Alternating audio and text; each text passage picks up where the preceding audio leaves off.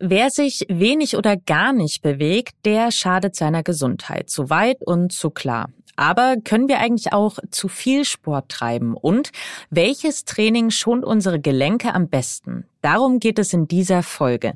Ich finde außerdem heraus, ob es Still- bzw. Schwangerschaftsdemenz gibt.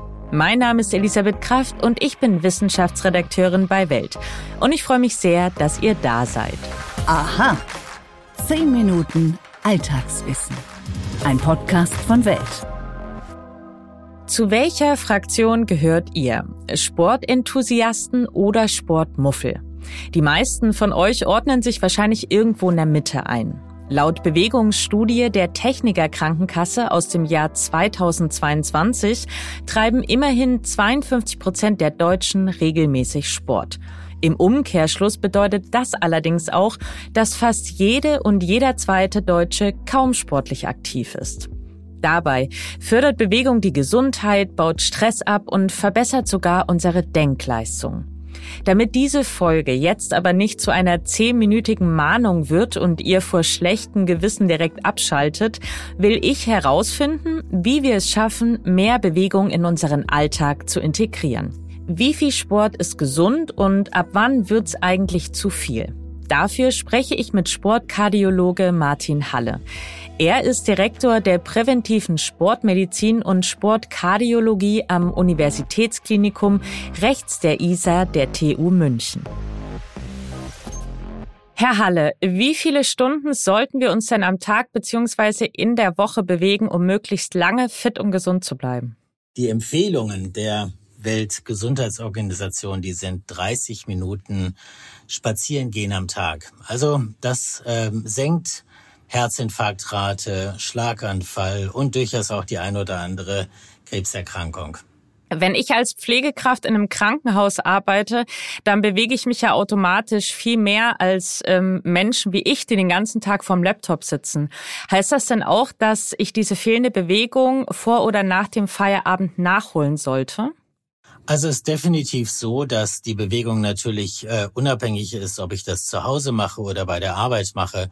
Da kommt es schon darauf an, dass eine gewisse Zeit damit verbunden ist. Also das heißt, optimal ist schon, wenn ja so fast zehn Minuten dann doch am Stück an körperlicher Belastung da ist, weil dann eben auch Herz-Kreislauf so in Anführungsstrichen in Schwung kommt, aber natürlich nicht nur das, sondern ganz viele Mechanismen im Körper angesprochen werden, die dann eben positive Effekte auf ähm, Gesundheit oder auch den Alterungsprozess hemmen.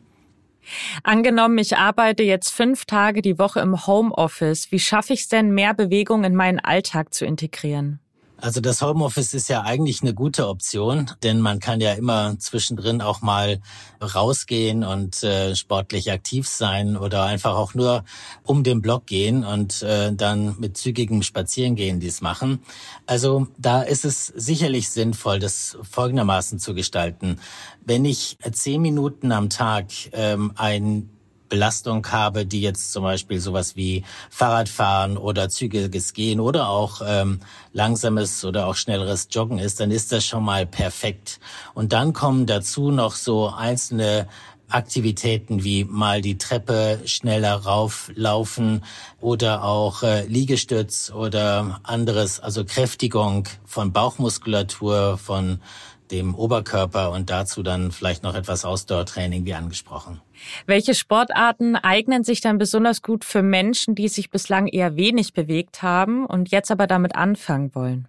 Da ist es total wichtig, dass man sich am Anfang nicht übernimmt. Man ist häufig so unterwegs, dass man sagt, ach, da knüpfe ich jetzt mal an, was so für 20 oder 25 Jahren gewesen ist. Und das ist ein großer Fehler. Denn es ist so, dass gerade die ersten sechs Wochen dafür notwendig sind, dass man wieder in den alten Rhythmus kommt.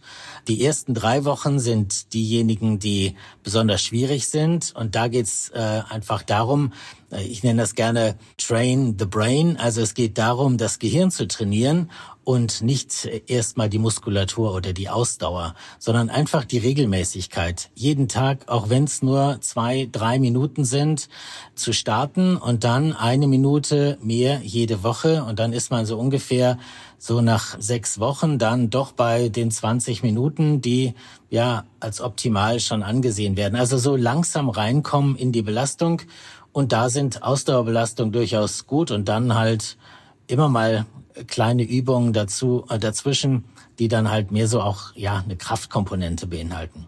Jetzt haben wir ja vor allem darüber gesprochen, wie viel zu wenig Sport ist oder wie viel wir mindestens machen wollen. Ähm, kann man denn auch zu viel Sport machen? Gibt es da so eine Art Richtwert? Also da ist es auf jeden Fall nochmal darauf äh, und die Bedeutung natürlich nochmal darauf hinzuweisen, jede Bewegung ist gut, ähm, fast äh, auch so zu sagen, ja, je mehr, desto besser. Es ist aber auch ganz entscheidend, dass der Gesundheitseffekt, der ist bei 15 bis 20 Minuten am Tag, der ist da schon zu 70, 80 Prozent ausgeschöpft. Also so entscheidend ist es, aus dem Sofa raus und ein bisschen in Bewegung zu kommen. Und dann gibt's auf der anderen Seite natürlich auch diejenigen, die nicht genug von Sport bekommen können.